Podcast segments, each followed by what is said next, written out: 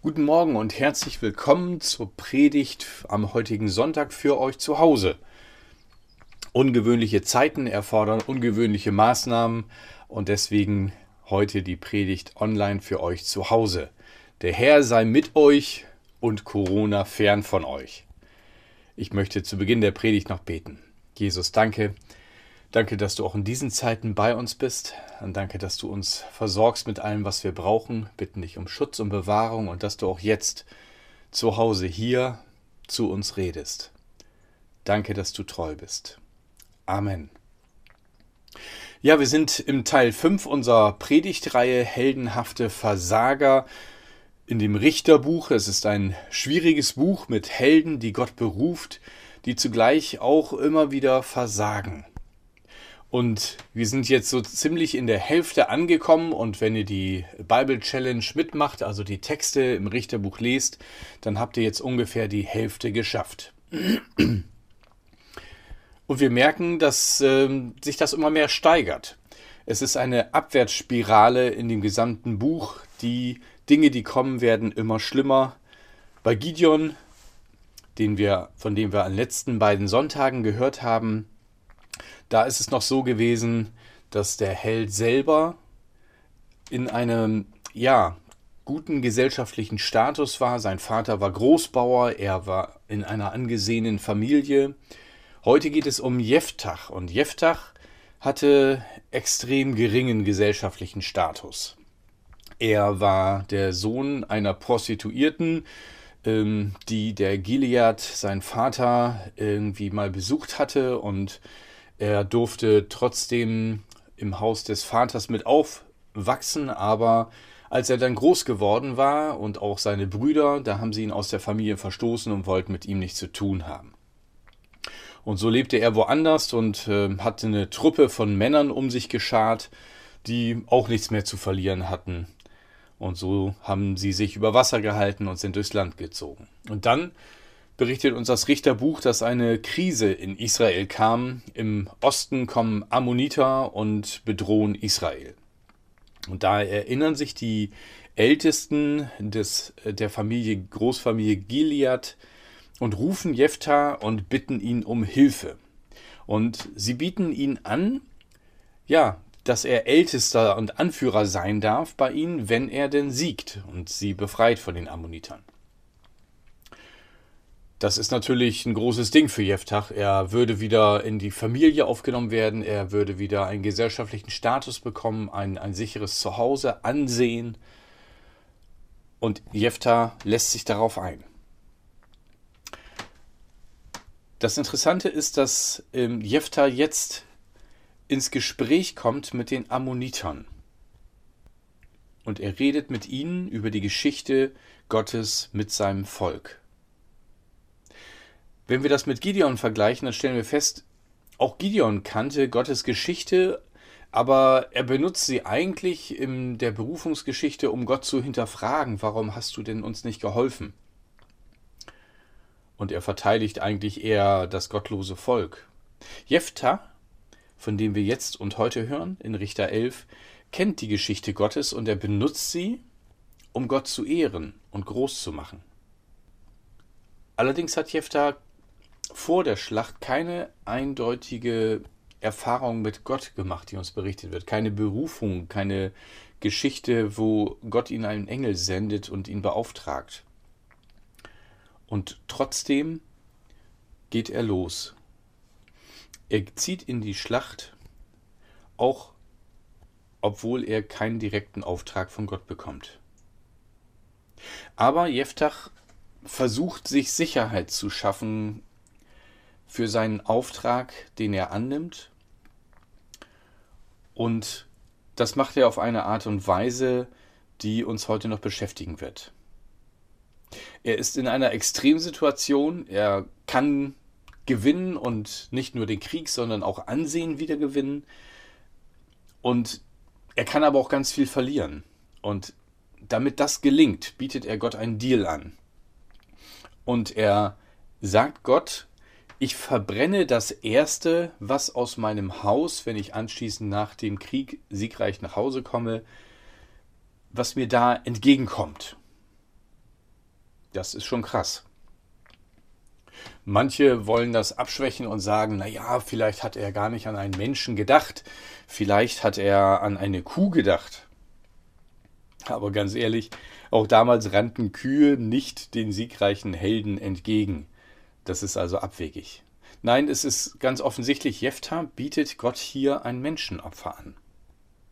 Und obwohl er dieses schreckliche Gelöbnis macht, gibt Gott ihm den Sieg. Jephthah kommt nach dem Krieg zurück und als er sich seinem Haus nähert, ist es seine Tochter, die ihm singend und tanzend aus dem Haus entgegenkommt. Jephthah ist total entsetzt und erzählt dann seiner Tochter von seinem Gelübde, das er gegeben hat. Und erstaunlicherweise ergibt sie sich in dieses Gelübde und sagt, Vater, wenn du das so versprochen hast, dann soll das so sein, aber gib mir noch zwei Monate, dass ich meine Jungfrauenschaft beweine und dann wiederkomme. Und dann tu, was du versprochen hast. Und er tut es. Leider. Dabei hätte er zwei Möglichkeiten gehabt. Wenigstens, um aus der Situation rauszukommen.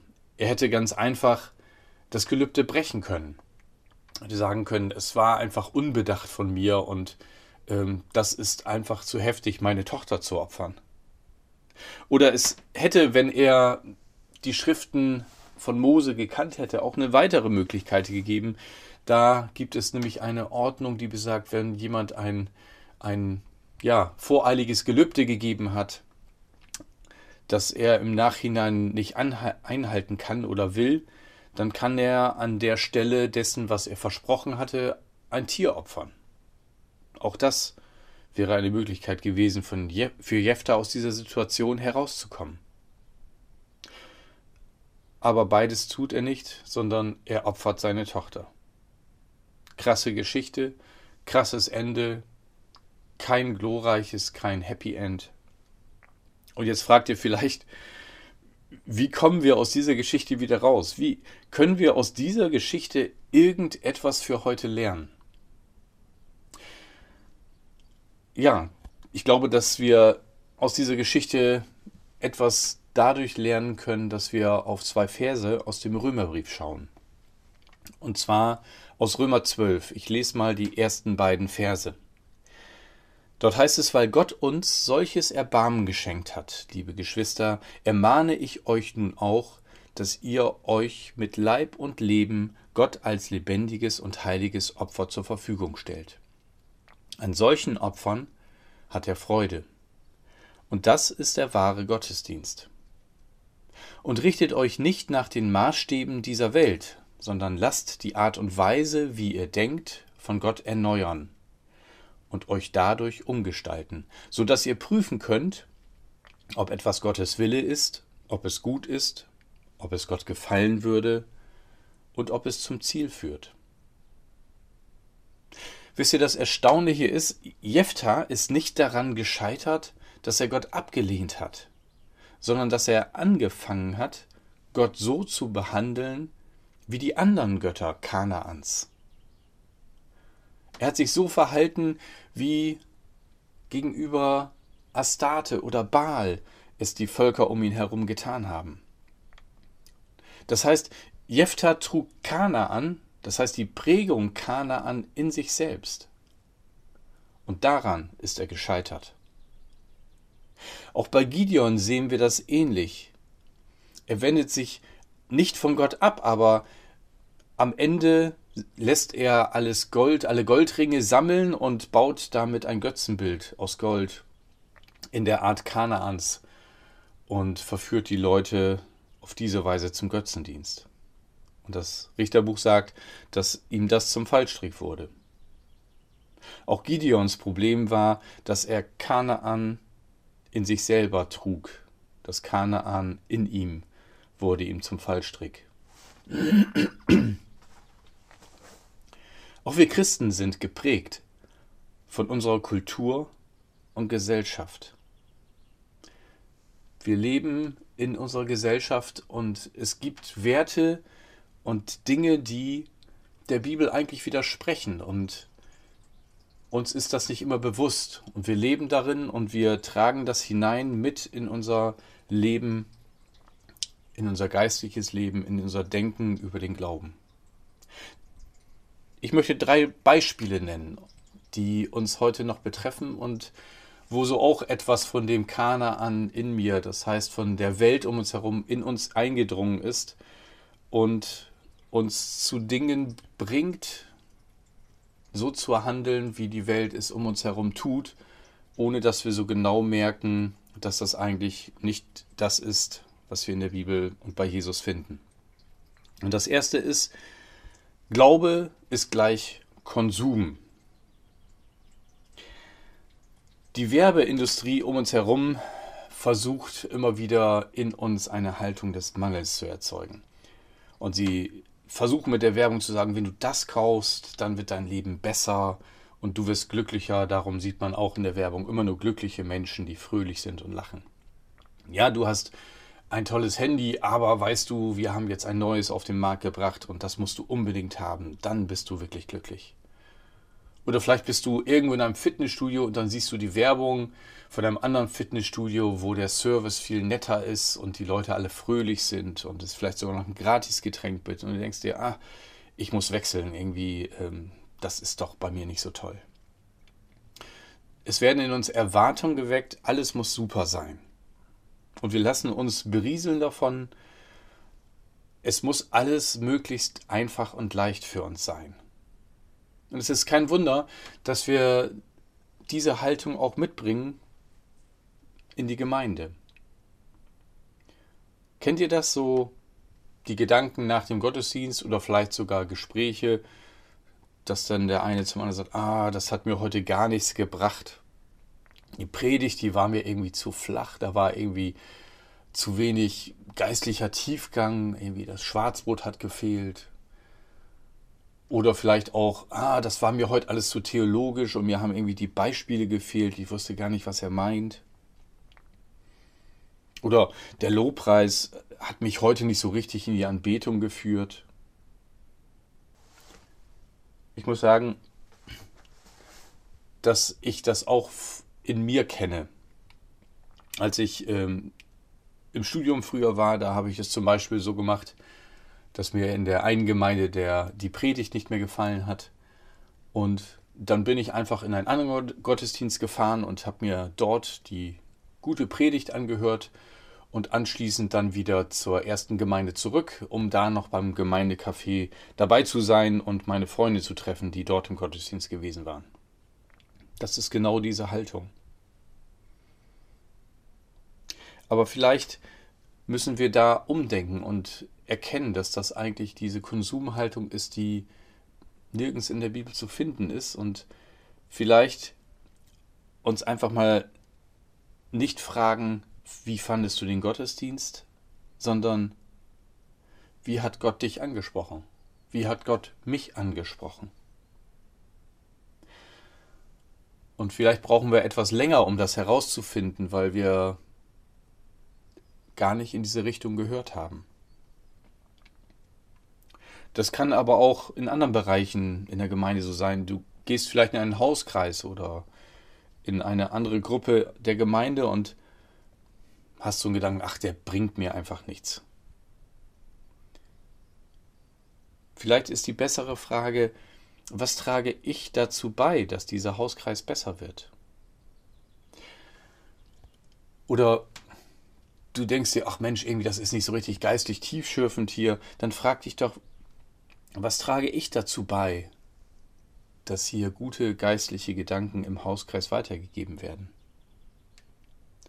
Oder wenn es um das Thema Bibellese geht, ach, immer so viel lesen und jeden Tag, wer soll das schaffen? Reicht nicht irgendwie so ein Vers, die Losung ist doch auch schon ganz gut. Oder wenn jemand irgendwie aus der Losung noch irgendwie so das Beste zusammenschreiben würde in einem kurzen, prägnanten Satz, was man dann machen kann, so ganz praktischen Tipp, den man umsetzen kann, das wäre doch super. Der müsste ich nicht so viel lesen. Das ist Teil dieser Konsumhaltung. Alles muss irgendwie leicht sein. Die Lösung finden wir in Römer 12, Vers 1. weil Gott uns solches Erbarmen geschenkt hat, liebe Geschwister, ermahne ich nun euch, dass ihr euch mit Leib und Leben Gott als lebendiges und heiliges Opfer zur Verfügung stellt. Der Vers weist uns darauf hin, dass wir eine Verantwortung haben, eine Eigenverantwortung und dass wir unser Leben, unseren Leib als ein Opfer Gott geben sollen und zur Verfügung stellen sollen. Und der Vers fängt damit an, weil Gott uns solches Erbarmen geschenkt hat. Paulus hat in Römer 1 bis 11 die ganze Zeit davon gesprochen, wie gnädig Gott ist und wofür wir dankbar sein können, was er uns alles geschenkt hat. Und darum wollen wir unser Leben als ein lebendiges und heiliges Opfer Gott zur Verfügung stellen, so schreibt er. Es ist eine Möglichkeit, dass wir gegen diese Haltung ankämpfen, das alles mit den Gedanken des Konsums zu betrachten, was wir in der Gemeinde auch erleben. Aber ein zweiter Gedanke ist einfach auch für das dankbar zu sein, was wir schon haben, was Gott uns geschenkt hat, die freie Gemeinschaft. Und jetzt in diesen Tagen erleben wir das, wo wir nicht mehr uns zum Gottesdienst treffen können. Wie kostbar doch das sich begegnen, das gemeinsam Gott anbeten, auf sein Wort hören und sich anschließend austauschen können ist. Wie gut ist es, wenn wir uns darauf einlassen, unseren Blick darauf lenken lassen, zu sehen, was Gott uns alles geschenkt hat. Und noch ein zweites Beispiel von dem Kanaan in mir, also wie unsere Umwelt uns prägt, möchte ich bringen. Wir trennen oft Glaube und Alltag. Glaube, sagt uns unsere Umwelt, ist doch Privatsache. Und so teilen wir manchmal selber unbewusst unser Leben ein in religiöse und nicht religiöse Tätigkeiten. Außerhalb von der Gemeinde gehört der Glaube irgendwie nicht hin. Ja, am Sonntag, da sind wir dabei oder wenn wir in Richtung Gemeinde fahren, dann reißen wir uns zusammen und dann versuchen wir die beste Seite nach außen zu kehren. Aber im Alltag, da ist das nicht ganz so wichtig. Da guckt keiner hin und das ist ja klar, dass man das alles nicht so umsetzen kann wir haben das so übernommen und wir stellen das sogar als irgendwie richtig dar. Und ich möchte euch einfach mal fragen, wo leben wir unseren Glauben? Schaut euch mal das Bild an. Leben wir das in der Gemeinde, in der Freizeit, in der Autowerkstatt? Wo gehört unser Glaube hin? Richtig. Eigentlich in alle drei Bereiche. Oder wo leben wir unseren Glauben? In der Anbetung, im Bibellesen, im Gebet, das ist doch das, wo wir sagen, ja, da gehört der Glaube hin. Das ist der richtige Ort. Aber ist es nur das Bibellesen? Gehört unser Glaube nicht auch in unsere Partnerschaft, wenn wir gemeinsam etwas kochen, wenn wir ja etwas Schönes in der Partnerschaft erleben? Gehört der Glaube nicht genauso auch in unseren Beruf, in unseren Alltag hinein? Die Frage ist, wo bin ich Gott nah? Wo habe ich seine Gedanken in meinem Alltag und lass mich davon prägen? Was sind denn wirklich geistliche Aktivitäten? Römer 12.1 sagt, dass ihr euch mit Leib und Leben Gott als lebendiges und heiliges Opfer zur Verfügung stellt. An solchen Opfern hat Gott Freude und das ist der wahre Gottesdienst. Wo ist unser Leib die meiste Zeit in der Woche? Dort ist der wahre Gottesdienst. Wisst ihr, alles in unserem Leben ist eigentlich Gottesdienst. Und deswegen möchte ich dich, möchte ich euch heute Morgen herausfordern mit dem Gedanken, dass du am Beginn der Woche wenn der Alltag losgeht, sagst, ich gehe jetzt zum Gottesdienst. Sag mal, wenn du zur Arbeit gehst oder fährst, ich gehe jetzt zum Gottesdienst. Oder wenn du mit einem Freund essen gehst, dann sag, ich gehe zum Gottesdienst. Was würde das verändern? das ist eigentlich der Gedanke, den Paulus hier ausdrückt. Unser ganzes Leben ist ein Gottesdienst. Und vielleicht würden wir dann mehr darüber nachdenken, wie wir da, wo wir gerade sind im Alltag, Salz und Licht sein können, Jesus widerspiegeln können. Ja, auf jegliche Art und Weise den Menschen dienen können, damit sie ihn erkennen. Vielleicht sagst du, aber das geht nicht überall, das kann man doch nicht irgendwie jetzt auf alle Berufe übertragen. Zum Beispiel eine Putzkraft, was soll die jetzt irgendwie machen, um Salz und Licht zu sein? Mal ganz ehrlich, warst du schon mal an einem Ort, wo das nicht so richtig gut geputzt war, der richtig schmuddelig und eklig war? Vielleicht sogar irgendwie auf einer Toilette, die nicht wirklich gepflegt und geputzt war? Dann weißt du, wie schön das ist, wenn alles sauber ist.